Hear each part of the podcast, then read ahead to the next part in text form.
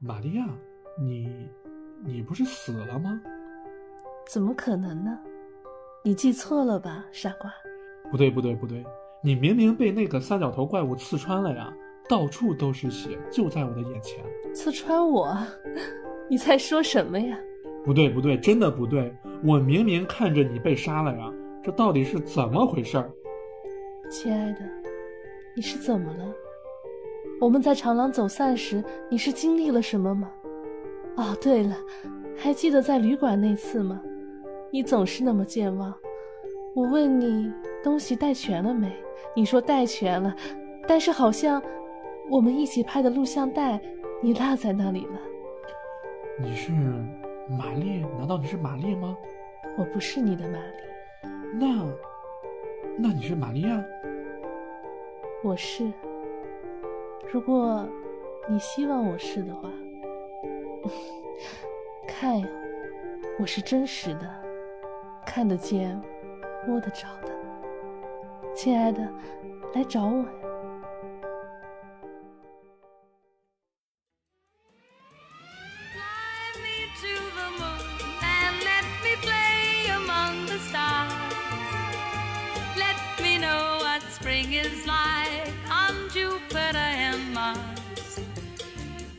the world please be true。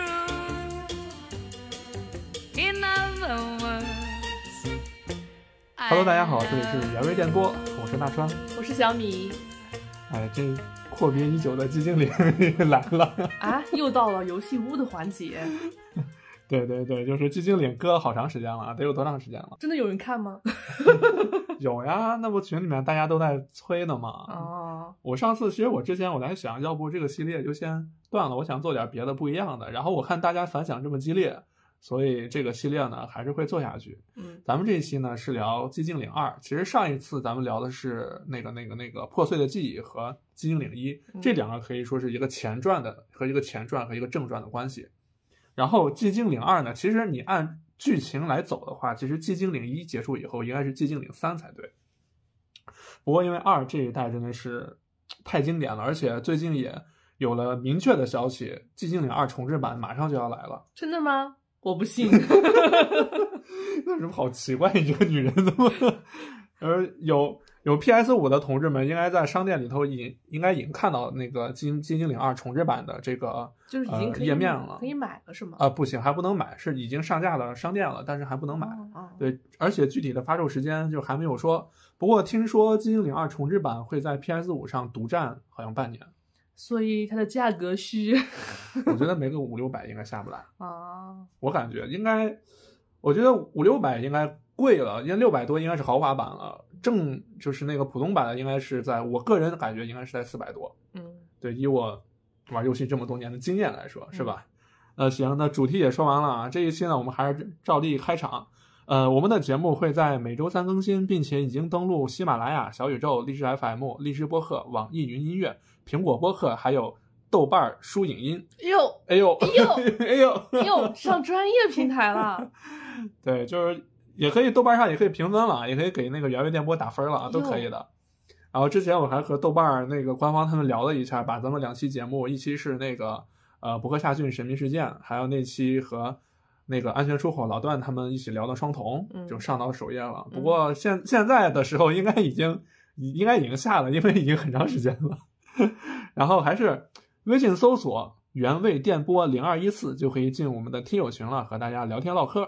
如果大家觉得我们的节目还不错呢，就可以动动您可爱的小手，在喜马拉雅或者小宇宙给我们一个打赏，非常感谢。比心比心，比心比心就是远程比心，远程比心，行，那咱们正式进进入节目啊。首先呢，对于这个游戏的背景和它的开发者，包括它是什么时候发行的，这个我就不说了。就网上你只要一搜百度百科上全都有，嗯，这个我就不说了。呃，这一期的寂静岭呢，大家暂时忘掉寂静岭一和破碎的记忆，忘掉那些邪教没事，你不说也已经忘掉了，太久远了。啊，也是我我就是怕大家就唤醒大家的记忆嘛，对不对？所以就是忘掉那些东西，什么那个邪教呀、献祭啊啥的，这些都把它排除掉。这一期就一期纯粹的一次主角包括周遭配角的一个心灵的救赎之旅。嗯，太好了，我生怕你问我上一次，哎，小小米上一次我们讲了什么？你你知道为啥我没问吗嗯？因为我也忘了。好，我们今天就从头开始。嗯，对，从头开始，忘掉之前，忘掉之前。嗯嗯那行，那咱们就开始。唉，《寂静岭二》，就是为什么这个游戏它会会称之为经典呢？因为它不止讨论了这个人性的挣扎，同时它也有一些当时日本社会的一个含沙射影。呃，具体的历史大家可以自己去了解一下，在这儿我就不说了。然后对于我自己本身来说，其实小米也知道，有好多朋友也知道，我是经历过和《寂静岭二》里面的主角类似的的这个生活过往的。虽然说没他那么惨，但是我是经历过的。嗯嗯，所以咱们开场呢，首先呢，我是会把呃游戏里面的一些主要角色，包括我们的主角儿，先给大家介绍一下，后面我就会直接说名字了，以方便大家记忆。首先呢，是我们的主角詹姆斯·桑德兰，一个很简单、很普通、一个毫不起眼的公司文员，就像我们一样，就像吉良吉良吉影一样。对，就是一个普通的上班族，嗯但是他没有替身啊。嗯某一天，他因为一封信而重返了曾经那个记忆中的小镇嗯寂静岭。标准开开标准开局是吧？很多那个那些悬疑片啊或者啥，其实都用过类似的开头是吧？对。而而这封信是谁呢？来自于他的亡妻玛丽桑德兰，啊，已经去世的人对，已经去世的人给他写了一封信。哦，玛丽桑德兰是詹姆斯的妻子，也是一个非常年轻漂亮的一个女人。她死于三年前的一场疾病之中，嗯就是一次很大的一次不治之症。而某一天呢，詹姆斯奇迹般的就收到了他亡妻的来信，信中说：“我在老地方等你。”这么像锈湖啊？呃，其实你要你要这么想啊，锈湖、寂静岭其实都呃都那个啥，就是它是有一些关联的。我不是说剧情的关联啊，我是说他们的参考一些参考作品来源，其实都有是有很大的关联的。嗯嗯，包括双峰镇，啊，双峰镇是寂静岭和锈湖的一个重要的参考对，甚至可以追溯到再往前的无人生还，也是嗯同样的标准开局。对对对，信中说呢，我在老地方等你。那这个时候，詹姆斯就想，那应该就是寂静岭了，因为对于寂对于他和他的妻子玛丽来说，寂静岭是他们两个人的共同的回忆。嗯而寂静岭呢，也是他们两个人曾经一起度蜜月的地方。于是詹姆斯便驱车赶到了托鲁卡湖附近的寂静岭。我们的故事呢，也就从詹姆斯来到寂静岭开始了。嗯哎，这是詹姆斯的一个介绍，包括他的妻子玛丽。然后下一个角色呢叫安吉拉，Angela，Angela baby，没有没有没有没有，是 什么烂梗？这是，他是他也是游戏中的一个呃一个配角。当然，在寂静岭的游戏里面，每一个配角都有自己自己独特的地位的。Angela 是一个你外表看的就像一个中年妇女，但其实这个女生只有不不到二十岁。火嚯啊！比郭德纲还 哎呀，郭郭德纲和林志颖木。然后呢，年幼的安吉拉呢，曾经不止一次的遭受过严重的家庭暴力，曾经被他暴躁的父亲和变态的兄长多次侵犯、虐待、性侵，哦就是是一个，就是一个很可怜的一个受过。创伤的，所以会导致他对，就是未老先衰。差不多这个意思吧。啊但确实之前我也说过，寂静岭会吸引一些有心理创伤的人来到这个地方。嗯然后他的母亲呢，对他呢也是置之不理，基本上就不管，就直接，然后甚至直接抛弃家庭，把他抛弃，自己一个人走了。嗯后来呢安吉拉呢，就鼓起勇气呢，想离开这个地狱般的家庭，但是在他父亲的百般阻挠之下，安吉拉把他父亲杀了，干得漂亮。就是就就大快人心啊，真是嗯 对吧？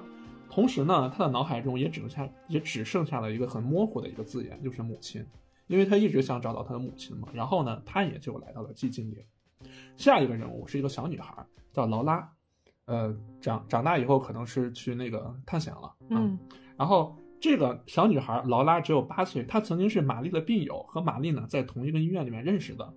玛丽非常喜欢这个小姑娘，而且跟她不止一次的说过金精灵多么多么美，然后也说过很多詹姆斯的一些事情，甚至就想以后如果她好了以后出院，想收养那个劳拉当自己的女儿。在玛玛丽去世以后，那么天真的劳拉劳拉呢，劳拉，嘴瓢嘴瓢，就以为他就是因为他还小嘛，就是他对死亡可能不是那么的了解，就是他以为玛丽可能是去了寂静岭了，嗯所以他一个人也就往寂静岭去了。在路上呢，又遇到了我们的另外一个角色，是一个胖子，他叫艾迪。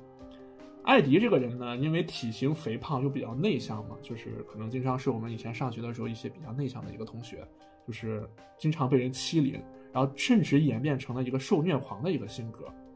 过去他曾经在一个加油站里面打工，有一天他实在忍受不了了，开枪打死了霸凌者的爱犬，同时也打伤了霸凌者的腿。他在开车前往寂静岭的路上呢，遇到了小女孩劳拉，然后这两个人呢就结伴来到了寂静岭。那么剧情开始了啊！詹姆斯开车来到小镇以后，感觉周围的环境和以前完全不同，因为以前的寂静岭是一个，因为之前我也说过，其实寂静岭是一个度假胜地，还有就寂静岭本身其实并没有问题。对它这个，它这个城市，我们这么说吧，它这个城镇本身并没有问题，但它，但它坐落的这个地区、这个区域，它是有一种神奇的古老力量，嗯嗯神秘的古老力量，然后后来演变成，因为好多人在这边有各种各样的欲望或者什么的，就导致这股力量它扭曲了。哎，我可以理解为这地方有一种神奇的磁场。哎，可以这么说，嗯对，它会吸引一些人过来，替身使者相互吸引。嗯，咱咱们快聊啾啾吧，咱们咱们不行电台里面了啾啾梗太多了。把啾啾梗全部剪剪剪在一块儿，就变成了一个啾啾一期节目。然后等他出来的时候，就发现这里面弥漫着各种各样的大雾。嗯他在路过一辆白色面包车的时候，就其实这个车就是艾迪留下来了。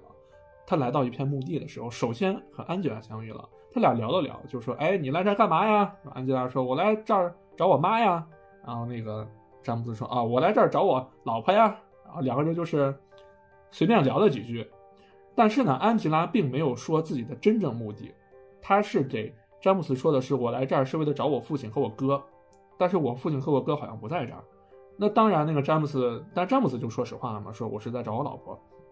安吉拉对詹姆斯说：“你要小心点儿，这个小镇好像不太一样。呃，从时间线上来说，应该安吉拉可能是早早来的，有一些诡异的事情发生。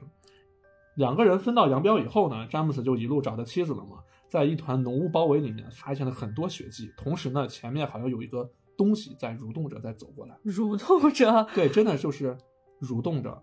同时，他也发现了一个收音机。他拿起这个收音机的时候，收音机里面就会有一片嘈杂声，就其实和之前的寂静岭是一样的，就是怪物接近你了，你收你身上的收音机就会滋啦滋啦的就响。收音机是每每一部寂静岭的必备道具，是吗？呃，也不是每一部都会有，后面会有一些改动，但是基本上都会有一个类似于怪物要出来的这么一个征兆。嗯，这种设定在游戏设计中还挺嗯。常见的，游戏策划中，就是它，尤其是在恐怖游戏，对啊，就是会增加你的压迫感嘛，对，它会增加你的那种紧张感嘛，嗯，对吧？嗯？紧接着就是一只怪物出现了，这个怪物我觉得小米你应该很熟悉，啊。就是咱们看《寂静岭》电影的时候，就第一个出来的那个怪物，整个整个怪物只有两条腿在走路，上身是没有胳膊的，好像他整个人都在包在的那个就是在那个浓雾当中，然后嗯像女主走过来的那个，对，然后像个蚕蛹一样，对对扭来扭去，对，所以为啥刚才我说它是蠕动了吧，哦，对吧？？扭来扭去，就好像一个人装在套子里面被绑在里面一样。这个人，这个怪物呢叫病人恶魔，他在寂静岭里面呢还是它还是比较常见的。然后就电影里面最开始的女主遇到的就是那个嘛，嗯刚才咱们说的那个。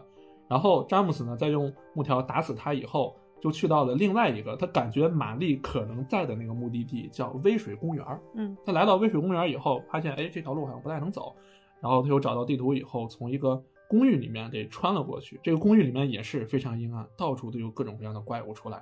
好不容易在一片栏杆后面找到了打开那个就挡住他去微水公园路的那个栅栏的钥匙，哎呦，这是解谜环节，哎，解谜环节到了嗯，他正蹲下身。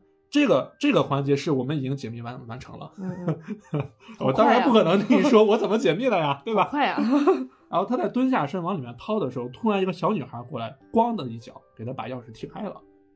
啊，这詹姆斯老生气了，你这是哪家的熊孩子呀？嗯所以这个小女孩呢，就是咱们刚刚说到的劳拉。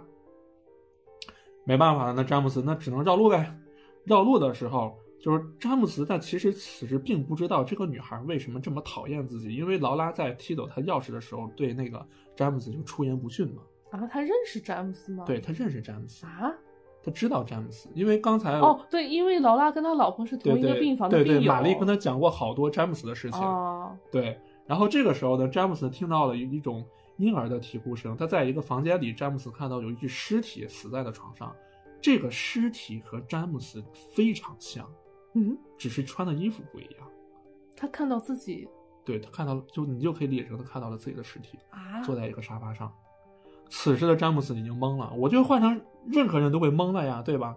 他不知道自己现在处于一片什么空间之中。空间感已经错位了。，对，然后在之后的探索里面呢，詹姆斯避避害的各种怪物的时候，就看到了一幕《寂静岭二》里面非常经典的一个名场面，也是我们非常熟悉的怪物三角头的三角初头登场。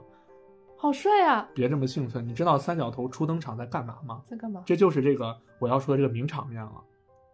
三角头初登场的时候，詹姆斯看到他正在对着这个怪物进行性侵，而这个怪物他，我得描述一下这他说被性侵的这个怪物长什么样啊？不是女护士，我再三强调不是女护士，嗯就可能不太了解寂静岭的人会一直以为占那个三角头强奸的是女护士，但其实不是。就是站 CP，乱占 CP。对呵呵，这个怪物是什么呢？它是人体模特怪物。嗯为什么我说它是人体模特怪物呢？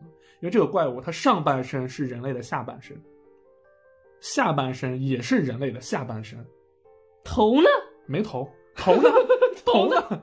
反过来，这也不对呀、美人鱼名场面嘛？对啊，就是美人鱼画的那哎张图吧，上下都是腿，对，上下都是腿，头没头，就没头，对，中就是中间有东西鸡鸡我怀疑星爷是不是在恶搞寂静岭？啊，我就理我怀疑是不是在恶搞寂静岭，就是那个东西，大家就可以这么想象。而且这还挺真的出，就是出现在真实的世界里，还挺克的就。很猎奇的。嗯而且这个游戏很早嘛，那个时候大家对克苏鲁这些东西，其实在国内并没有传过来。嗯就是当时我记得我当年我在酒酒吧了，我在网吧里面第一次看到这一段的时候，我惊了，我说。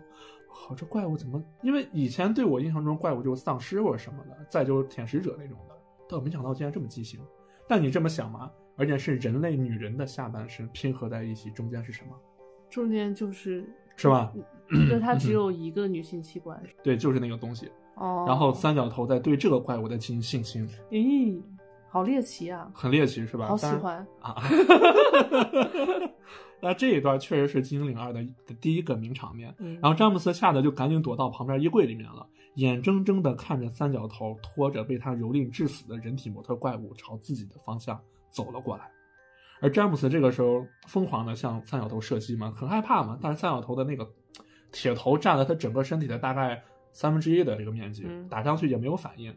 不过三角头就在这个时候他就离开了，并没有说造成多大的这个对詹姆斯造成多大伤害啊。对对对，在詹姆斯确定安全以后，他找到了旁边公寓的一把钥匙。在来到旁边公寓的时候，他发现了一张旧报纸，哎，这是个伏笔，这是我们之后要聊的《寂静岭四》的伏笔。这个伏笔打开信件，对，打开阅读阅 阅读，对，卷动，翻页，收藏。玩多了吧你？大表哥玩多了吧？这个报纸上报道了一位什么呢？叫沃尔特·苏利文的连环杀人魔。嗯这个名字大家一定要记住，因为我们在聊《寂静岭四》的时候，他是主要角色。这个杀人魔在监狱中上吊自杀了，就这么一个报纸上有这么一条信息，嗯大家记住就好了。在詹姆斯在探索过程中中呢，听到卫生间里头有人在呕吐，打开门一看，竟然是那个胖乎乎的艾迪。艾迪趴在马桶上，一边呕吐一边说：“不，不是我干的，我什么都没做。我发誓，我来的时候就已经是这样了，我什么都没做。”而詹姆斯做了个自我介绍，然后艾迪也回应他说：“艾迪，厨房里的尸体是怎么回事？”然后艾迪说：“嗯，不是我，不是我干的，真的不是我。”而詹姆斯问他是不是和三角头一伙的，而艾迪表示他并不知道詹姆斯在说什么，也没见过那些诡异的怪物，然后就跑了。那艾迪也认识詹姆斯吗？啊、他们俩是做了一个自我介绍，当时就我叫艾迪，哦我叫詹姆斯，然后我就是那哥们儿在那吐呢，然后詹姆斯特别没心没肺的，嗨，你好，我叫詹姆斯，我叫詹姆斯，你叫什么名字？呃呃呃哦，你好，我叫艾迪。然后一瞬间搞笑起来了。他因为害怕嘛，所以才逃到这边的。嗯但其实这个时候，我们就可以知道，其实，在寂静岭里面呢，这个地方对每个人的影响，它都是不一样的。它最大化了每个人心中最恐惧的那一面。阴暗面。对，在艾迪看到的就是那些不断侮辱他的人，以及被他开枪打伤的人，嗯给他造成的心理阴影。而詹姆斯继续在往前走的时候，又一次偶遇到了安吉拉。哎，这个时候又是一个寂静岭很有名的一个画面，就是我们在如果网上搜《寂静岭二》的时候，会会看到《寂静岭二》游戏的封面是一个女的，好像是躺在那儿，然后她面前插着一把刀，她斜躺在那儿，然后面前插着一把刀，那是一个呃人物面部特写。这个人物就是安吉拉。嗯安吉拉侧躺在地上，手里握着一把刀，然后对着这把刀喃喃自语的说什么，好像要准备自杀。而这个时候呢，这段剧情动画大家可以去搜一下，还是就是很经典的一一个场面。安吉拉就问詹姆斯说：“你找到你要找的人了吗？”然后詹姆斯没有，然后把那个他老婆照片给安吉拉看了看，安吉拉说：“我也没见过。”然后詹姆斯说：“其实我妻子已经死了，但是他却让我来寂静岭，我现在倒不知道现在是怎么回事儿。”然后安吉拉就想让詹姆斯帮他拿着手里的匕首，因为他不知道自己接下来会做什么。然后詹姆斯接过来的时候，突然安吉拉就情绪爆发了，嗯然后用匕首对着詹姆斯说：“对不起，对不起，是我的错，请你不要。”然后就跑开了。其实这个时候我们会看到安吉拉的精神好像也不是特别稳定，对，精神不太不太正常的样子。对对对对，老不正常是吧？嗯然后其实安吉拉呢，也许在这个时候就想起来了，他曾经手刃手刃他父亲的那一幕，哦应激了，就就是这么一个创伤后应激反应，对对 PTSD 对这么一个微小的一个场面，就足以让他应激，也可以足以证明他的心理状况是多么糟糕，嗯是吧？然后在之后呢，詹姆斯再次遇到了三角头，还被三角头困了起来。而这个时候在游戏里面呢，其实就算是 BOSS 战了。就可以开始秦王绕柱了。嗯，其实现场没有柱，没有柱，它不是它不像《生化危机》啊，那可以在三角头面前翻滚、爬行、阴暗的蠕动。翻滚、跳跃、对爬行、修身法目。其实你可以，你真的你可以这么理解了。虽然就是《寂静岭》里头没做这么多的动作系统，但你需要操纵詹姆斯跑来跑去，嗯躲他那个刀嘛，其实也可以这么说了。而詹姆斯呢，在之后呢，又一次遇到了少女劳拉。詹姆斯好奇的问：“你这个小女孩来这个地方干嘛？很诡异啊！就是你这么一个地方，怎么也不可能会有个小女孩过来，是吧？”叔叔，其实我不是人。等着吧，就是祖安劳拉姆，然后说：“我一个人，你瞎呀？”我操，这孩子真的真的就是原台词是我一个人，你瞎了吗你？哇 这是原台词，几岁啊？八岁啊，八岁。祖安劳拉姆，好好好，因为他对詹姆斯一直抱有这种敌意，就后来讨厌他就是为什么他讨厌他，后来我们再说。嗯，然后劳拉说：“那那也无所谓，反正你根本就不爱玛丽。”说完就跑掉了。这个时候詹姆斯就很意外，就是这个女孩好像跟玛丽好像很很熟的样子，就很奇怪啊。就是詹姆斯是玛丽的老公，但是玛丽和劳拉这本书，詹姆斯并不知道。对呀、他他难道没一次医院都没去过吗？为什么呢？还是到后面我会慢慢给大家说。嗯再次呢，詹姆斯终于来到了微水公园，而这个时候呢，出现了另外的一个一个人物。这个人物我没有放到开篇去讲，因为这个人物真的他是一个非常非常重要的人物，他叫 Maria，玛利亚对，他叫玛利亚就，跟玛丽差一个字。，对，玛玛丽什么字，嗯，玛利亚，什么利亚？玛利亚呀，什么雅？看见她，因为这个女孩，因为玛丽呢，其实她是她虽然长得很漂亮，但玛丽还是一个比较普通的一个女生，她的衣着什么都比较朴素的。嗯那这个女孩呢，她有一头金色的短发，上身穿着红色的那个红色上衣，然后下身穿的是那个虎皮虎小短裙儿对，虎皮小短裙儿，哎，对，黑丝没有，但是穿着靴子。啊这个玛丽的玛丽的建模非常像，哎，你看过《霹雳娇娃》吗？嗯嗯《霹雳娇娃》里头，除了除了那个刘玉玲，不还有另外两个美女吗？有一个金发的那个美女，嗯我忘了她叫什么了嗯。但是玛丽的建模跟她特别像，嗯，大家就把她的样子就想到想成玛丽就可以了，嗯非常、就是非常漂亮。就是那个《变相怪杰》里的那女主哎？，对对对对对 对，就是她，对对对，嗯我忘了她叫啥了。詹姆斯惊讶的喊了一声：“玛丽，你在这儿呢！”然后那个金发女子转过身，就是她笑得很妩媚，然后说，然后说：“嗯，我长得很像你女朋友吗？这是什么古老的搭讪方式？”什么古老搭讪方式？什么直男搭讪法？然后詹姆斯就很惊讶说：“哦，sorry sorry，不是是是我的妻子，但是你和她真的长得太像了，不管是声音、身材、长相，就除了可能衣服和发型可能不太一样。而我的妻子在三年前就已经去世了。”然后这个金发女子就笑了嘛，她说：“啊，我我叫玛利亚，我看上去不像是鬼魂吧？来，你摸我，你摸我一下。嗯 怎么进展这么？玛利亚在整个游戏里面，她的形象一直都看起来都很性感妩媚的那个样子。嗯就有点像咱们聊《破碎的记忆》里面的那个红发女郎，那个红衣女郎是吧？嗯然后这怎么让我想到那个回魂夜那一幕了？红衣女生，我不信，让我摸一下。哎，真的有心跳，我不信，让我来。哎，等下我还没有摸呢。完了，我觉得咱们这个配乐要不配《回魂夜》吧，别配《寂静岭》了。对啊，很像嘛那个情景。对，然后说着，他又把手放在了詹姆斯的胸前，说：“你看，我身体有蒙度，什么什么蒙度？蒙度，嘴又瓢了墨。你你看，我的身体是有温度的，我可以触碰你，而你也可以触碰到我，我是真实的，是人，我是人，我是个人。对。然后詹姆斯还没有从震惊中反应过来，就说：‘你真的不是玛丽吗？’于是詹姆斯又又说了一遍来这儿这里的目的。哎，真的是见谁都要说一遍。然后玛利亚说：‘咋的？这儿就是你们说的老地方对吧？’詹姆斯说：‘嗯，可能还有湖对面的旅馆吧。’然后玛利亚说：‘是湖景旅馆吧？’詹姆斯这个时候就准备要走了嘛，然后玛利亚就拉住他说：‘哎，你别把我一个人留在这儿啊！这么这儿这么多怪物，你把我这么一美女留在这儿合适吗？’然后他说：‘我是不是长得很像玛丽亚？你不是很爱她吗？呃，又或者你是不是很恨玛丽？’哎，这个时候这女的话有点多，感觉。而且这个女的你没感觉她话里有话吗？对啊，第一次见面你干嘛议论我的家家事？对，而且他一上来就说我是真实的，嗯，对？吧？然后他说你很爱他，或者是你是不是恨他？要不是看你长得漂亮，我早都不。然后詹姆斯这个时候就很生气嘛，说哎哎，你别乱说话啊！我可、嗯我可是一个纯情的你男人。谁呀你？你谁呀我跟你很熟吗？然后詹姆斯说：“詹姆斯说，那行吧，那你就跟我一块儿走吧。”然后其实詹姆斯在这个时候，在看到玛利亚的以以后，他就他对玛利亚有一种很模糊的一种情感。我懂，晚晚泪亲妈。什么玩意儿？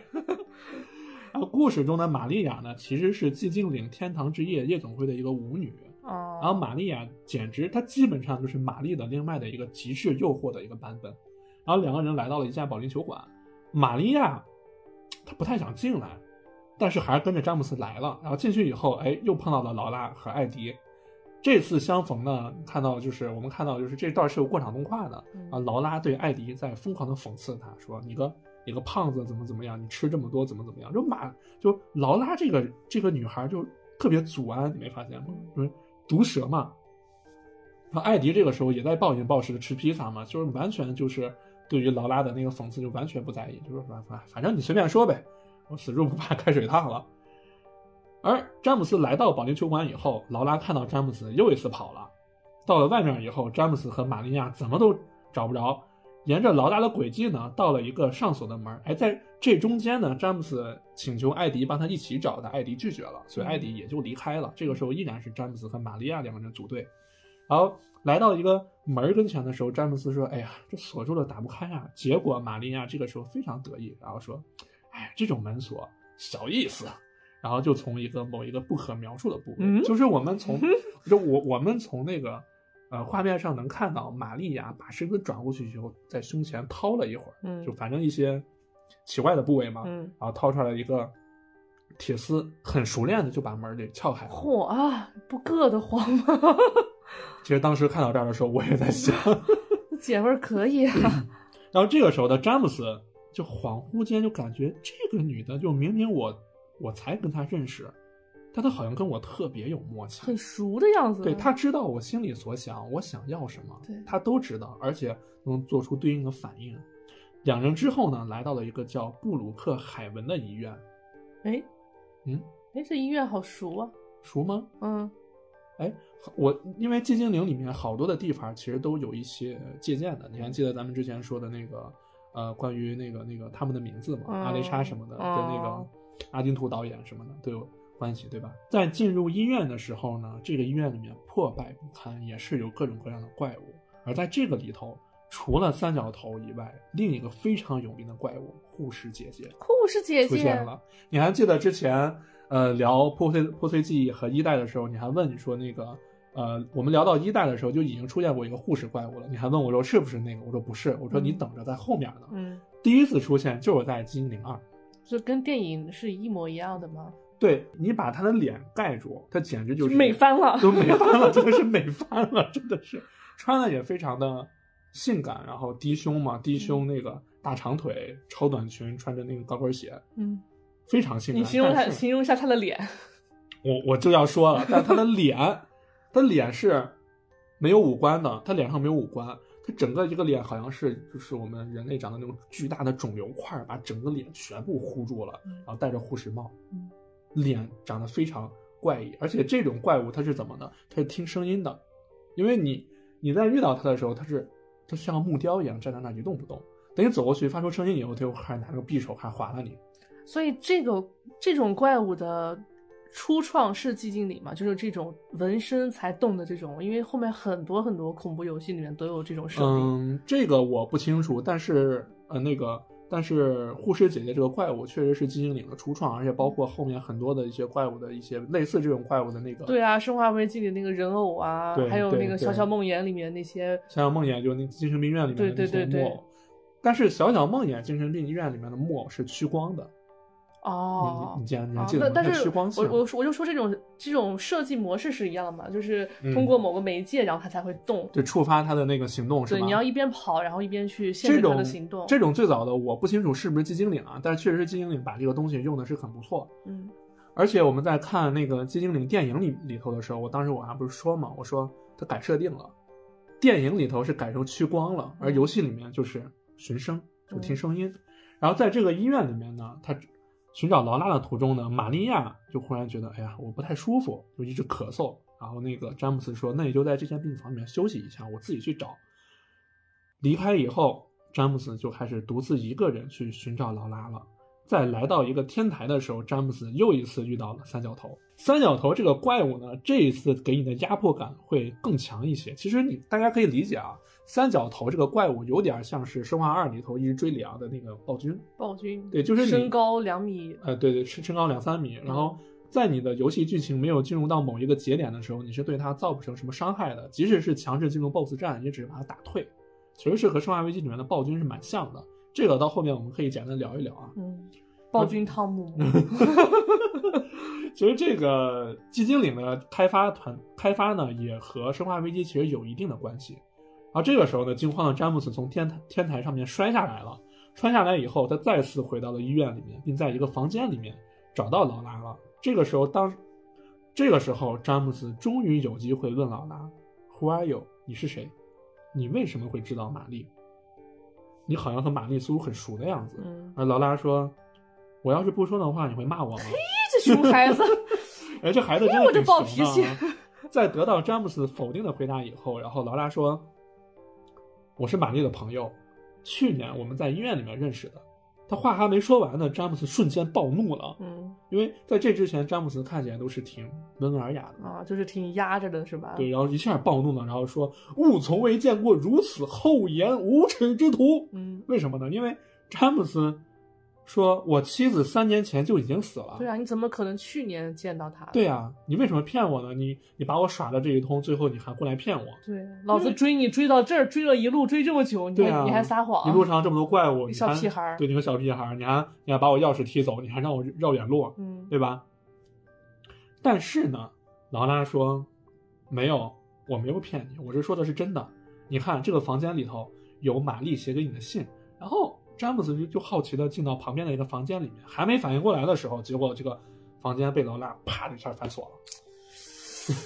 你我这火呀！你就说气人不？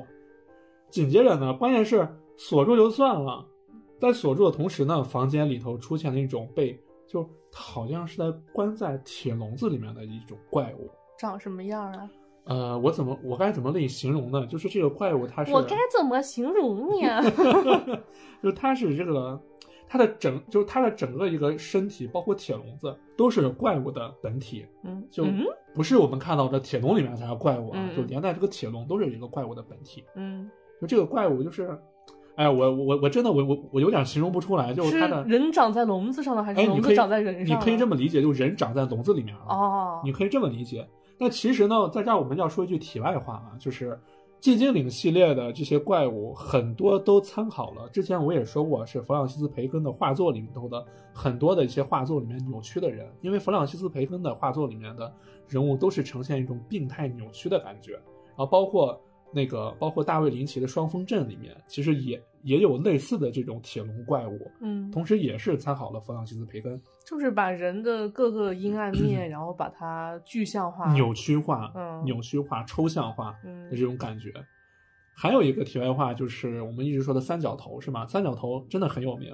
三角头其实是那个寂静岭的那个开发团队里面，伊藤畅达这个制作人，他在那个时候上他上学读书的时候，其实就已经画出了三角头这个怪物的雏形了。嗯然后在之后再不断是呃吸收参考其他的那个作品，然后完善，然后最终出现了这么一个那三角头代表的是暴力与暴力、色欲、暴力、欲望、色欲，就因为男人其实每每一个男人的脑海中深层处都有潜藏着暴力因素，嗯三角头只是把它具象化出来了而已。嗯因为寂静岭这个地方是可以把你心灵中的某些阴暗面儿给投射出来的，嗯因为你内心越阴暗越扭曲，投射出来的怪物也就更越强大。对，更更猎奇、嗯更扭曲一样嗯，对吧？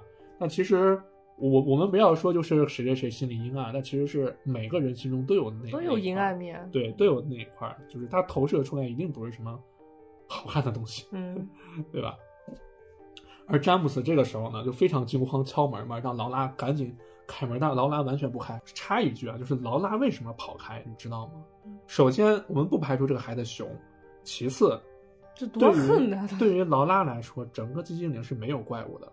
啊，他看不到这些怪物。对于劳拉来说，寂静岭就是一个空无一人的小镇，可能有的人就那么几个，什么詹姆斯、艾迪啊，什么安吉拉，所以说，这孩子是没有阴暗面的吗？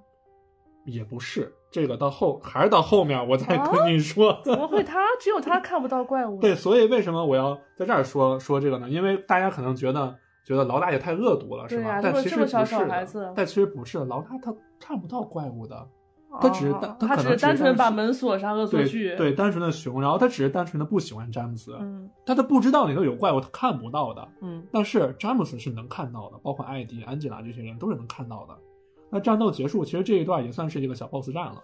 那战斗结束以后呢，詹姆斯从房间里面跑了出去，发现自己彻底的掉入了一个里世界之中。辗转来到玛利亚休息的病房的时候，发现里面没人了。就刚才玛利亚不是说身体不适吗？嗯然后在那休息，发现里面没人了。他以为玛利亚是被杀了，但是呢，他就在旁边的一个破败小屋，把一个柜子移开，后头有个小门儿，嗯在那个里面发现了玛利亚。而这个时候，玛利亚和之前完全不一样，就完全一反常态嘛。然后大声责怪詹姆斯说：“你为什么不来保护我呀？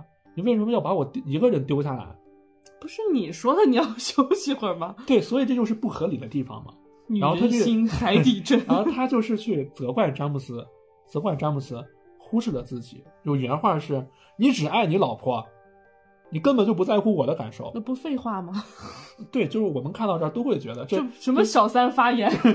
这个场面，这个场面就特别像这个小三发疯的场场面嘛。谁呀、詹姆斯其实跟我们跟我们观众和我们玩家一样，都是一脸茫然。咋回事啊？你又不是我老婆呀！对啊，你有什么责怪的？詹姆斯还是脾气好，我跟你说。然后那个詹姆斯说：“那总之总之你没事就好，那咱继续前进吧。”然后玛利亚这个时候又一次不依不饶的说：“总之，你说我总之，你既然说总之我没受到伤害，那我万一受到伤害了怎么办那你跟我有啥关系？？” 对，就是呃正正常来说确实没什么关系。要不是看到你漂亮，我早把你 第二第二次了啊。然后总之呢，两个人还是组队继续往前走了。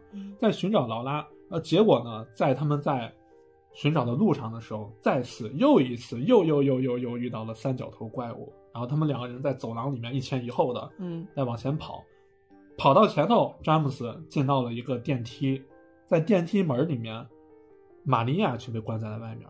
然后詹姆斯眼眼睁睁的看着玛利亚在自己面前被三角头的大刀一刀捅穿，哎呦，鲜血飞溅可惜。了哟，哎呦，是吧？还没就 是吧？可这个惜了了就如果是就你你如果玩《寂静岭四》的时候，其实有一段比较类似的场面，是《寂静岭四》的主角，呃，他遇到了一个也也是一个很性感的一个女生，然后那个女生在遇到的时候，她给那个主角说：“你把我从那儿带出去，我可以给你一点特殊服务。”嗯但是后来那个女生就也是被怪物杀了嘛，然后她临死之前给主角说：“啊，我要死了，这难道不是做梦吗？我还没有给你那个特殊服务。”好敬业呀！就有点类似这个场面。这个我们后头聊金陵四的时候再说。金陵四就是一个很很克苏鲁的一个故事了，嗯就我觉得可以放到咱们克苏鲁系列里头了。然后，詹姆斯呢，这个时候就是你可以想象，其实虽然我们说的有在开玩笑啥，但其实你带入到詹姆斯的那个场景，他很痛苦的。因因为为他还投射了他妻子的一部分在那个对，玛玛利亚的身上嘛。对，因为这个女人长得和他妻子一模一样，对对对你就相当于他第二次看着自己的妻子死在自己面前，嗯，然后他缓了一会儿嘛，振作起来之后，勉强来到了那个医院的啊。这个痛苦就缓了一会儿是吧？那时候还能缓多久啊，行吧行吧，男人 毕竟主线任务是找老婆嘛，对吧？啊啊，就很勉强嘛，就到那个医院一楼找到了一张地图，上面标注着微水公园。在微水公园的雕像有一个很重要的物品，而詹姆斯呢，就向目的地进发了，又来又来到了微水公园那边。但进发的时候，他看到了窗外劳拉跑了过去。但其实这个时候的詹姆斯内心其实已经很矛盾了，他不知道现实和虚幻到底是什么，我又身处何方？什么是真的？你告诉我什么是真的？三年，我等了整整三年。这个啊、呃，这个应该玛丽说啊，这一次第一次怀疑我的记忆是真实的吗？嗯，是不是我精神错乱了？哥们儿反射弧确实有点长。哎，你到后面我带你说。嗯在来到了微水公园的雕像里头，找到了那把钥匙。找到这把钥匙以后，线索直指寂静岭历史协会，因为这也是他和呃玛丽就是曾经就是度蜜月旅游过的地方。其实你可以这么理解，就是詹姆斯来到寂静岭以后，经过的这些地方，全都是包括和他自身经历和他和呃玛玛丽来过玩过的地方有关的。其实都是我们一步一步的推，来到了下一个场景。到了寂静岭历史协会以后。詹姆斯又进入了一个超现实空间。其实这一段稍微有那么点像，嗯，咱们聊一的时候，就是那个那个 Harry 在往下一直跳跳深渊，你还记得吗？嗯嗯，这儿也是，前面出现了一个又一个的深渊。他尝试跳下去的时候，并没有摔死，而是来到了托鲁卡卡湖监狱。这个监狱里面也有很多的怪物，而在逃亡中呢，他再次遇到了艾迪。这个时候，艾迪已经被寂静岭折磨的精神崩溃了。然后他拿着一把枪，然后他说。那些施虐者都该死，杀掉他们很简单。这段是一段 CG 动画，其实做的还是很精致的。嗯，杀掉他们很简单，只需要对着脑门砰开一枪，很简单。所以他拿的是散弹枪吗？他当时是拿了一把手枪，哎艾迪是拿了一把左轮手枪一直。我杀这种这种人渣，我都用散弹枪，好使，威力大，喷子，都一。一枪把头爆开，哎，所以说这个这个喷子的威力真的很大，不管是网络上还是现实生活，对吧？对，大家玩游戏的时候一定要有一把喷子。就玩游戏的时候，但是有一个缺点就是，我就说《生化危机》里头吧，喷子打怪打打那些怪物是最好用的，但是喷子打 BOSS 一直不好用，所以、哦、所以你玩生化的话，你打 BOSS 还是要准备呃准备一把那个冲锋枪，冲锋枪去打才是最。好打的啊，跑题了，什 么跑生化去了？那不这不管，我玩大表哥只用喷子。然后告别艾迪以后，一番探索，詹姆斯来到了监狱底层。他惊讶地发现，已经死亡的玛利亚毫发无伤地坐在监狱里面。这一段其实也是，就是你如果一你搜《寂静岭二》的时候，你一定会搜到这么一个画面，就是一个金发短发的女子，好像是来坐的坐在一个地方，然后看着你一样。其实就是这一段，玛利亚就隔着栏杆就坐在监狱里面。以下这段是詹姆斯和玛利亚的对话，就这段我和小米 简单演绎一下啊。奥斯卡影后，不好意思了，各位要献丑了。简单演绎一下，因为我呃我就饰演詹姆斯，而小米就是玛利亚。那行，那咱们开始。好，三二一开始。，Action！好，玛利亚，你你不是死了吗？怎么可能呢？你记错了吧，傻瓜。不对不对不对，你明明被那个三角头怪物刺穿了呀！到处都是血，就在我的眼前。刺穿我？你在说什么呀？不对不对，真的不对！我明明看着你被杀了呀，这到底是怎么回事儿？亲爱的，你是怎么了？我们在长廊走散时，你是经历了什么吗？哦，对了，还记得在旅馆那次吗？你总是那么健忘。我问你东西带全了没？你说带全了，但是好像我们一起拍的录像带你落在那里了。你是玛丽？难道你是玛丽吗？我不是你的玛丽，那，那你是玛利亚？我是。如果你希望我是的话，看呀，我是真实的，看得见、摸得着的。亲爱的，来找我呀！隔着栏杆，我们可什么都做不了。OK，OK，、你待在那里，不要动，我这就来。你在此地不要走动。这就是这一段 CG 画面的还原了，就是就是因为是呃音频节目嘛，大家看不到实际的画面。如果大家有有兴趣的话，可以去搜一下这段画面，真的它整体的运镜、配乐和包括那个人物之间的对话，那是基本上是电影级别的。那个音乐非常诡异，然后但同时玛利亚又是很诱惑的，在勾引他的那种感觉。对，其实就是《寂静岭》啊，就我们听到的很多《寂静岭》相关很经典的音乐，百分之八十以上全部是《寂静岭二》里头出来的。嗯你就想这一部作品真的是，我觉得我称之它为神作是没有任何的那个关系的，真的是。然后这个时候的詹姆斯呢，已经对整个寂静岭已经彻底的迷惑了。他想保护玛利亚，但是他又想找到自己的妻子，就是既要又要嘛。既要又要。之后呢，他发现一张报纸上面记载了一起凶杀案，而死者叫托马斯。这个托马斯是谁呢？就是安吉拉的父亲。嗯这个时候，旁边房间里面呢，他听到安吉拉的一声惨叫。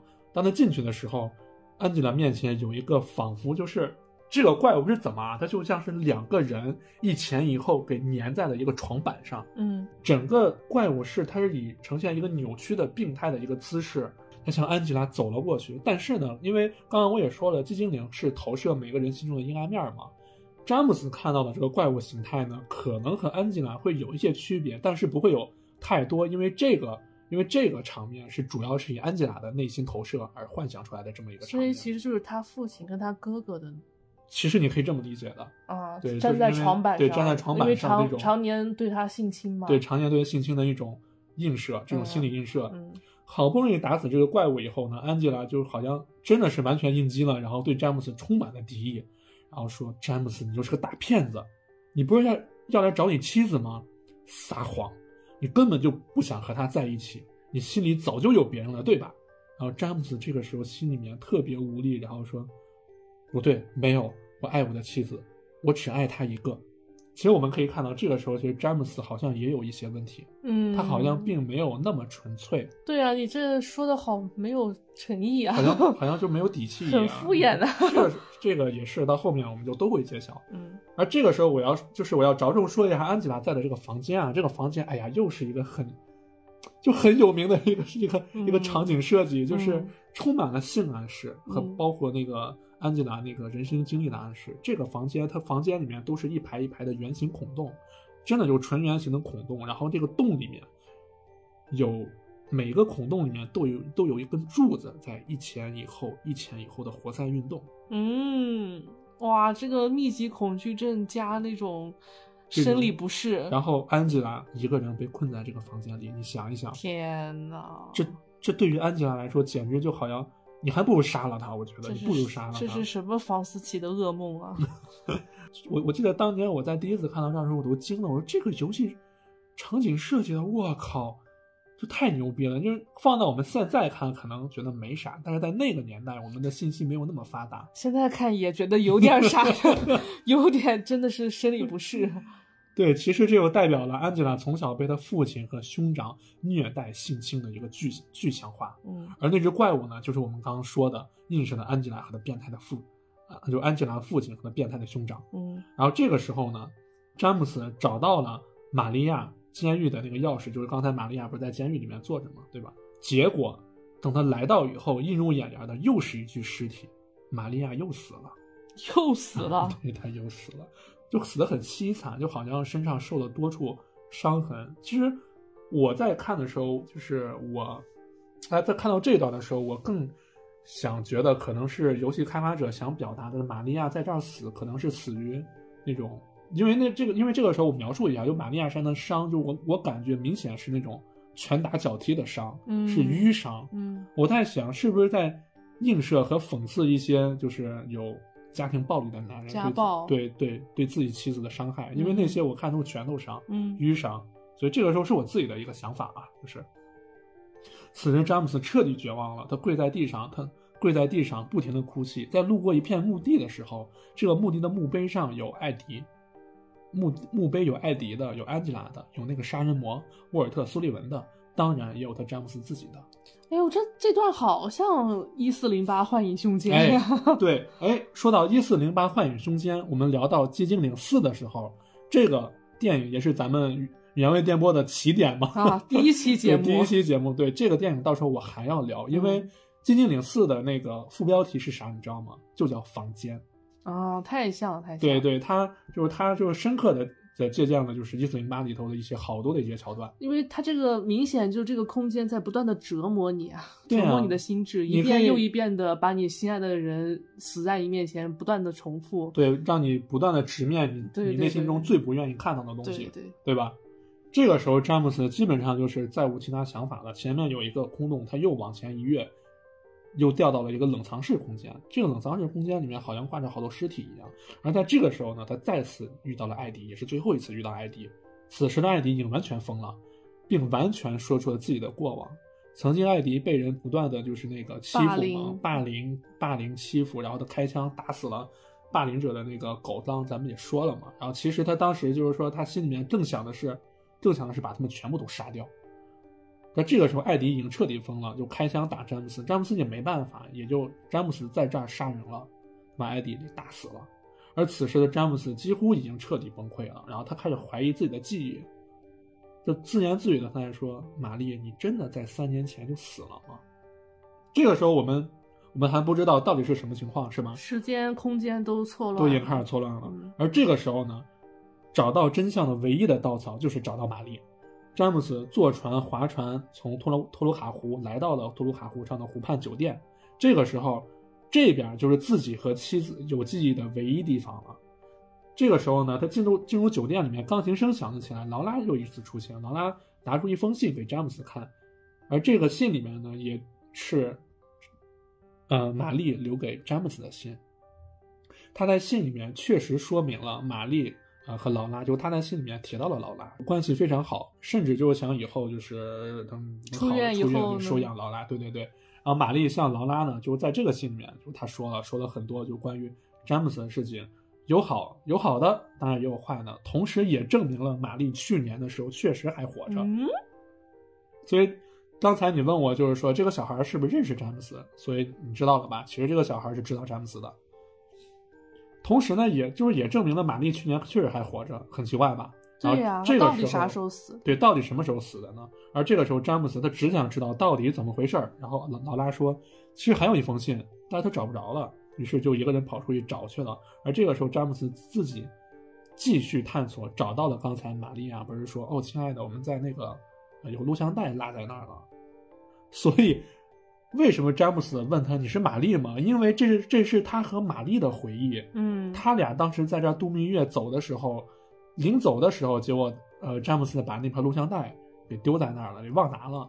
詹姆斯其实已经忘了，但是玛丽一直记着。嗯打开那个录像带，找到了他和妻子曾经住过的房间三幺二。嗯这个时候，准备吧，前面所有的谜团，现在我就跟我就向你和大家全部解开。这到游戏的尾声了，对，基本上就已经到了尾游戏的尾声了。嗯房间里还是整整齐齐，但是妻子并不在里面。詹姆斯坐下，放起那那盘录像带。录像带里面的内容是什么呢？首先是出现了玛丽的身影，就是他们在那个酒店拍的 vlog，然后说：“我非常喜欢这个地方，就是这个地方就指寂静岭，然后这里很安静，很祥和。”詹姆斯，我们下次还能再来吗？紧接着，玛丽就一阵剧烈的咳嗽，画面开始交错闪现，就开始那个跳帧了嘛，就像蒙太奇的拼接一样。画面中不断闪现出玛丽躺在病床上，还有在寂静岭的玛丽就不断交替闪现。这个时候，只见画面中詹姆斯出现了，他拿起一个枕头，猛地摁在了玛丽的脸上，把玛丽活活的给闷死了。在病床上。对，在病床上，啊，把玛丽活活闷死了。哦，渣男。真相大白了吧？你你再往后看，其实我不觉得詹姆斯他是渣男渣男。你再往后听，嗯真相大白了。詹姆斯彻底整个人瘫软在了那个沙发上，因为他一直觉得他他的妻子三年前就死了，但是他妻子其实是被他活活杀死的。这不就是禁闭岛的剧情吗？嗯，对对对，有点那个意思。因因为接受不了自己亲手杀掉妻儿的这种痛苦，所以封封锁了自己自己的记忆。对对，那个创伤，那个对对创伤创伤后遗症嘛，对吧？嗯此时呢，这一段镜头基本上是有一个长达四分钟的一个长镜头，电影感特别强，而且真的不得不说，当年的科乐美真的不是现在的科乐美，那个时候的科乐美到处都是人才。嗯我建议大家有时间就去 B 站搜一下这一段，就非常非常不错，这个动画演出。这一部还真的蛮适合拍电影的。对，就这 第二部这部给他拍好了，其实真的是蛮适合的。对对对，就他就怕拍不好。啊，那虽然画质可能没有现在什么高清啊，但是你还是能感受到，就是他的那个当年是多么牛逼。对他对那个人物情感的塑造啊啊，刻画刻画很细节，再加上山方晃的音乐，对你再想起来，哇，那个那感觉，挺挺悲剧的这一部。对，就是，然后你带入那个情境，那一个人一直以为自己的妻子死了，但最后却发现是自己亲手杀死的，有那种绝望和无力感，是吧？啊，这个时候劳拉就来了，劳拉来了，催詹姆斯说：“哎，我们去找玛丽啊，那我不该提了，我快去找玛丽。”这孩子，然后詹姆斯这个时候就很无力，不说：“劳拉，玛丽，玛丽她不在这儿，不用再找了，玛丽她已经死了。”然后劳拉说：“不对不对，你骗我，你骗我，玛丽一定在寂静岭。”然后詹姆斯就抬起头给给劳拉说：“是我杀了她。”然后劳拉这个时候也彻底崩溃了，连哭带骂着，然后骂詹姆斯是混蛋嘛，然后就跑出去了。这个时候詹姆斯就只能一个人在那儿坐着，说了一句：“劳拉，对不起。”这个时候，忽然詹姆斯对讲机里头响起玛丽的声音，让詹姆斯去找她，去那个酒店的的那个顶层嗯楼顶去找她。这个时候他出去的时候，旅馆内部竟然下起雨来了。嗯，内部下起雨来了，感觉就像被淹没了一样。此时呢，詹姆斯又发现了自己曾经和医生的录音，但其实我们从录音里面能看到，詹姆斯是真的是很爱玛丽，他不断求医生说：“医生，你一定要治好我的老婆，我我不能我不能没有她，那是真的，那不是假的。”嗯其实詹姆斯和玛丽呢相识呢是在一次朋友聚会里头，有两个人就开始从热恋结婚到度蜜月嘛。在寂静岭的那个甜蜜回忆呢，也是两个人就是非常快乐的。在那之后不久，玛丽就患上了绝症，然后医生说玛丽就只有三年生命了。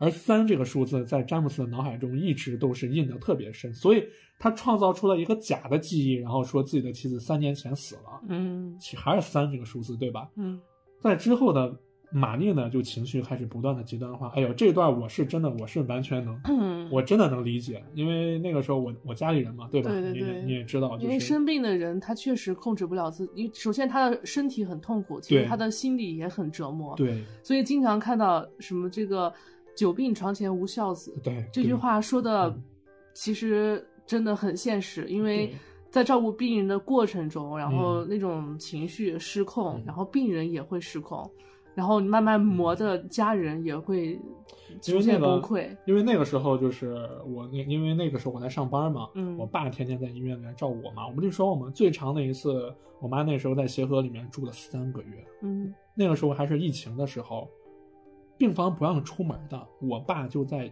病房里面跟着住了三个月，吃吃泡面吃啥，哇，当时把我心疼坏了。然后我妈那个时候情绪就是那样，就是钱也要她还说滚，你们都你们都那个啥，都嫌我是累赘，怎么怎么回事？后一秒然后就拉着我爸的手说别走别走。嗯，是啊，所以我觉得，哎，这个医医院应该嗯引入心理健康系统。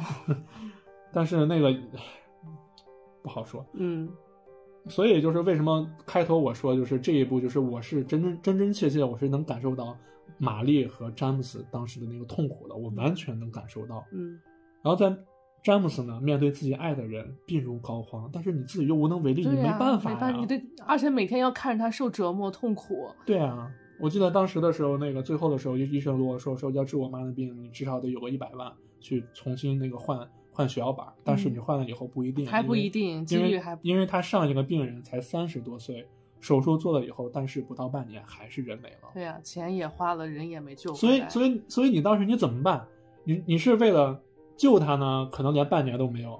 把这钱全花光了，家里面家底儿全掏空了，那你还是你选择就是不治了，你怎么办？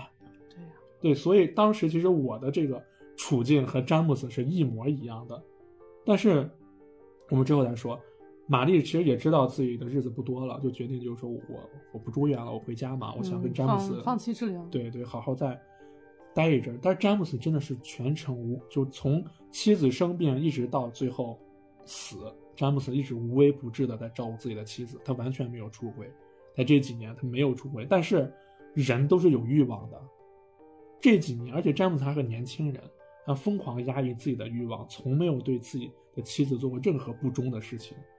但是呢，人总会有受不了的时候。最后的时候，最后的最后，詹姆斯彻底崩溃了，提前结束了玛丽的生命，就是刚刚我们录像带里面说的那个，嗯拿枕头活活地闷死了。所以刚才你在说他是渣男的时候，我才说你往后听。所以我觉得，某种意义上来说，至少在，我觉得詹姆斯，我觉得他不是一个完全的渣男，这嗯我觉得真的不是。嗯是吧？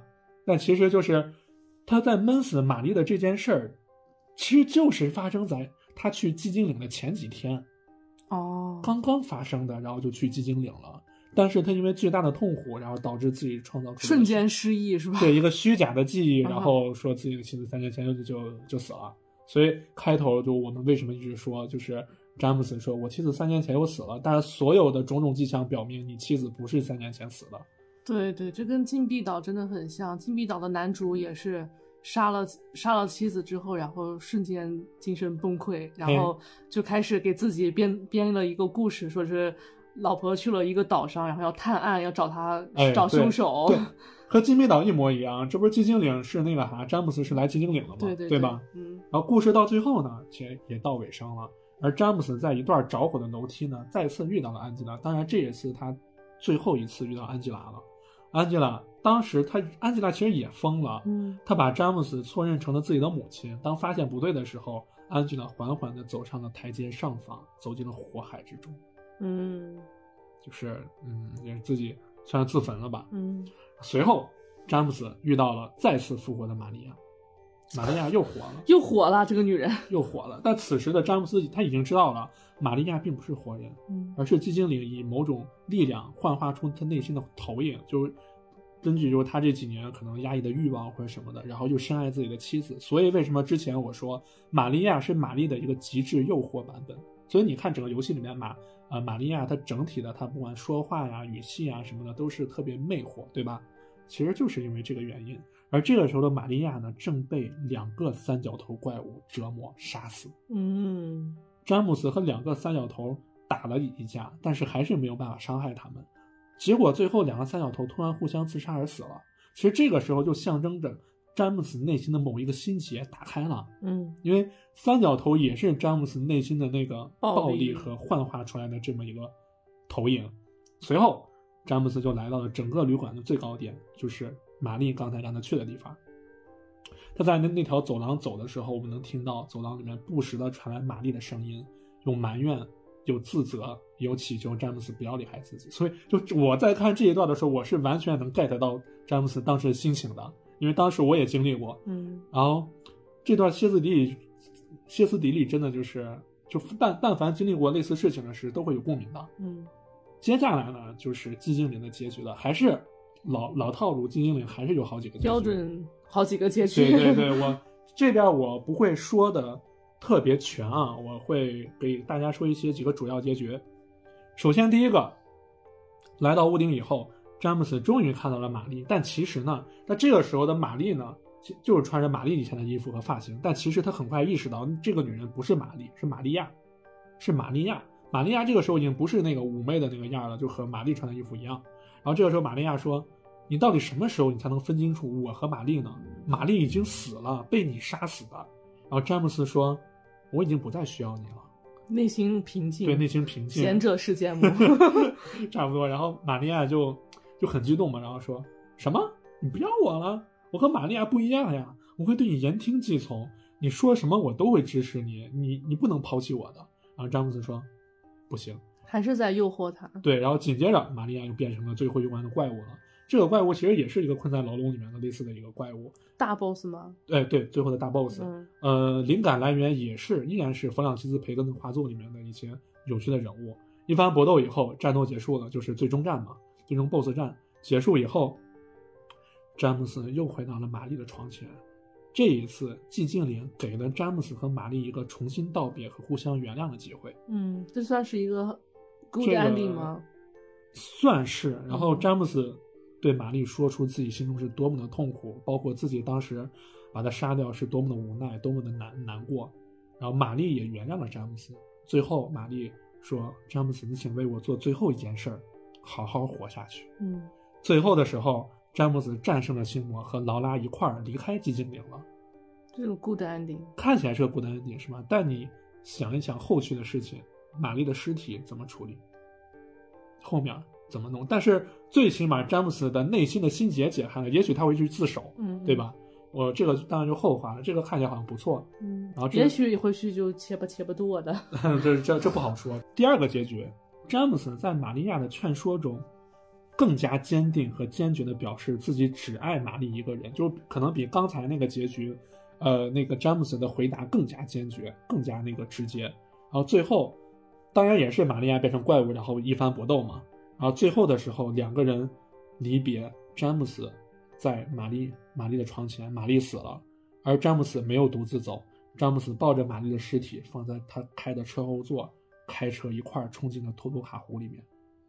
嗯詹姆斯殉情了。这也算 good ending 吧？其实这个应该算官方结局，嗯嗯嗯，这个算官方结局，嗯殉情了。因为因为为什么呢？因为那个因为在其实，在《精灵岭四》的时候还会有一个彩蛋，就是主角会遇到詹姆斯的父亲。嗯，那那个就后话了，咱们后后头再说。再一个结局三呢，是一个坏结局。詹姆斯来到最高处以后，遇到的不这一次他遇到遇到的不是玛利亚，而就是他的妻子玛丽。嗯詹姆斯向妻子坦白说：“我这三年太累了，我受不了了，我内心已经被折磨的已经受不了了。”然后玛丽非常生气嘛，就说：“所以这就是你需要玛利亚的原因，对吧？”詹姆斯，我不会原谅你，我恨你。然后玛丽变成怪物，然后两个人就是 BOSS 战嘛。詹姆斯等于就詹姆斯再一次杀死了玛丽，第二次杀了玛丽，然后出来以后，詹姆斯就站在湖边很迷茫嘛。这个时候，其实你可以这么理解，詹姆斯还是没有打开内心的枷锁。嗯而玛利亚来了，詹姆斯对玛利亚说：“我明白了，玛丽已经死了，而她已经是过去。玛利亚和我在一起吧。”然后玛利亚说：“你真的没关系吗？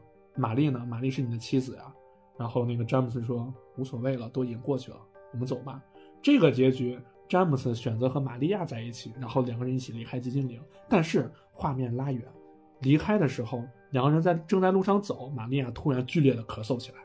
就是一个轮回，詹姆斯说：“哦，嗯看来是时候该治愈一下你的咳嗽了。世界就是一个巨大的轮回。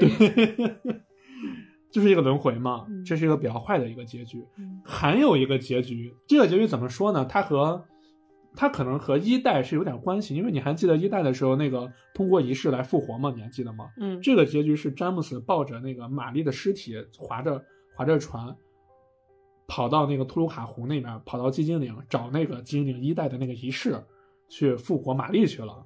这其实也是一个不太好的一个结局。嗯，再剩下就两个搞笑结局了，就寂静岭系 日常为大家准备的，对历代都会有的。就是我跟大家简单说一下啊，一个是外就是外星人结局，嗯，为大家缓解一下这对悲伤的氛围。外星人来了，外星人来了来了以后，结果发现哈利也来了，嗯然后哈利就问詹姆斯说：“说哈利和外星人在一块儿。”然后哈利问詹姆斯说：“你看到我姑娘了吗？”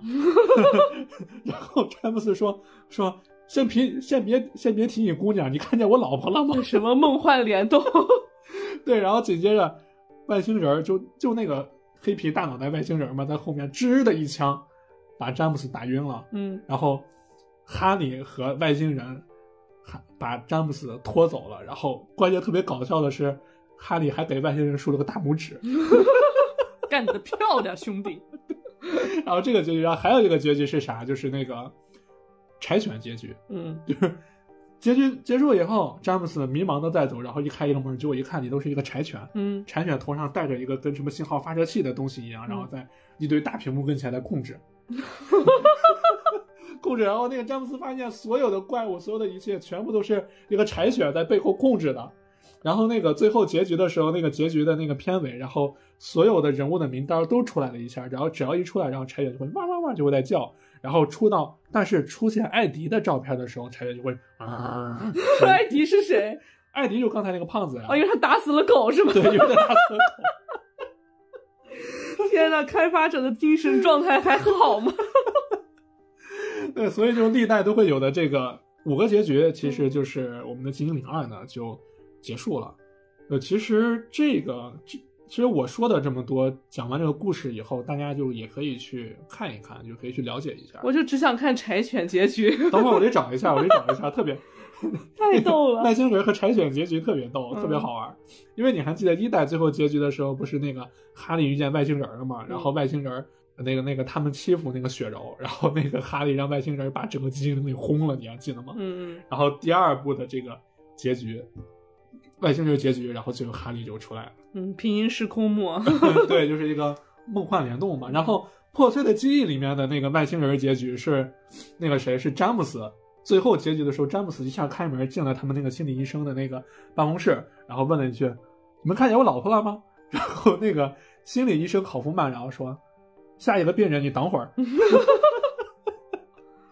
就所以去时间线上来说，《寂静岭二》是要早于破碎的记忆的。啊，对，如果我们按剧情来算的话，其实应该是一代，就应该是破碎的记忆，呃，破碎的记忆是外传嘛，然后一代，然后是三代，然后二代、二代、四代、五代，包括后面的暴雨，这些其实就二四五暴雨是没有连接的，都是独立的故事。所以他们游戏策划初期是这些这些剧本全写完吗？啊，肯定是没有呀，肯定是那他这个彩蛋是怎么联动起来的？因为刚才我也说了嘛，就是二里面我们找到了报纸上那个杀人魔那那个沃尔特苏利文是吧？其实应该，我觉得应该是制作组在做游戏的时候，在这儿应该是有意埋了这么一个呃小新闻、小彩蛋，以以备日后来用。之后在做《寂静岭四》的时候，不又用到了吗？嗯用到二的这个彩蛋了，所以就产生了这个联动。嗯嗯对，其实我后面我也简单说一下咱们这个系列的这个、呃、顺序对顺序啊，《金精灵一》、一三、破碎的记忆，这算是整个一个系统的。当当然，破碎的记忆是外传啊，我们不说。按剧情来说是一和三，一三结束以后，二、四、五、暴雨。这几个当然你可以随便玩，因为这几个的这个这个这个剧情是没有任何衔接的，都嗯独立的。就我们这个系列，我可能会聊到，我大概会聊到寂静岭五，就是寂静岭归乡，后面还有寂静岭三四啊，包括归乡就结束了。暴雨我可能不会聊，因为暴雨我个人不是很喜欢。对那么喜欢，对，包括当时也因为暴雨是外包工作室做的，所以也不是呃非常好。有有有锅就甩外包是吧？外包这只马买皮。哎，最后呢，我还要再说一遍，就是《寂静岭二》重置版呢也会很快就会发售了，到时候大家有时间有条件可以买来玩一玩。嗯，然后记得玩完之后邮寄给我们啊，邮寄给大川他玩一下。大家一定也很想听《寂静岭二》重置版的节目吧？那对就希望大家打赏，然后给我众筹，给我买游戏好吗？或者你们玩完的就直接游过来啊，游过让大川借玩一下。啊啊，借大川玩玩一下，好吧？生活不易，六百块确实买不起。哎，然后最后的时候，其实也非常感谢最近的给咱们打赏的听友啊，就是那个非常感谢大家的支持。呃，以后呢，我们还会带来更多有趣的节目。那好，那咱们今天就到此为止，大川的游戏屋到此结束，拜拜拜拜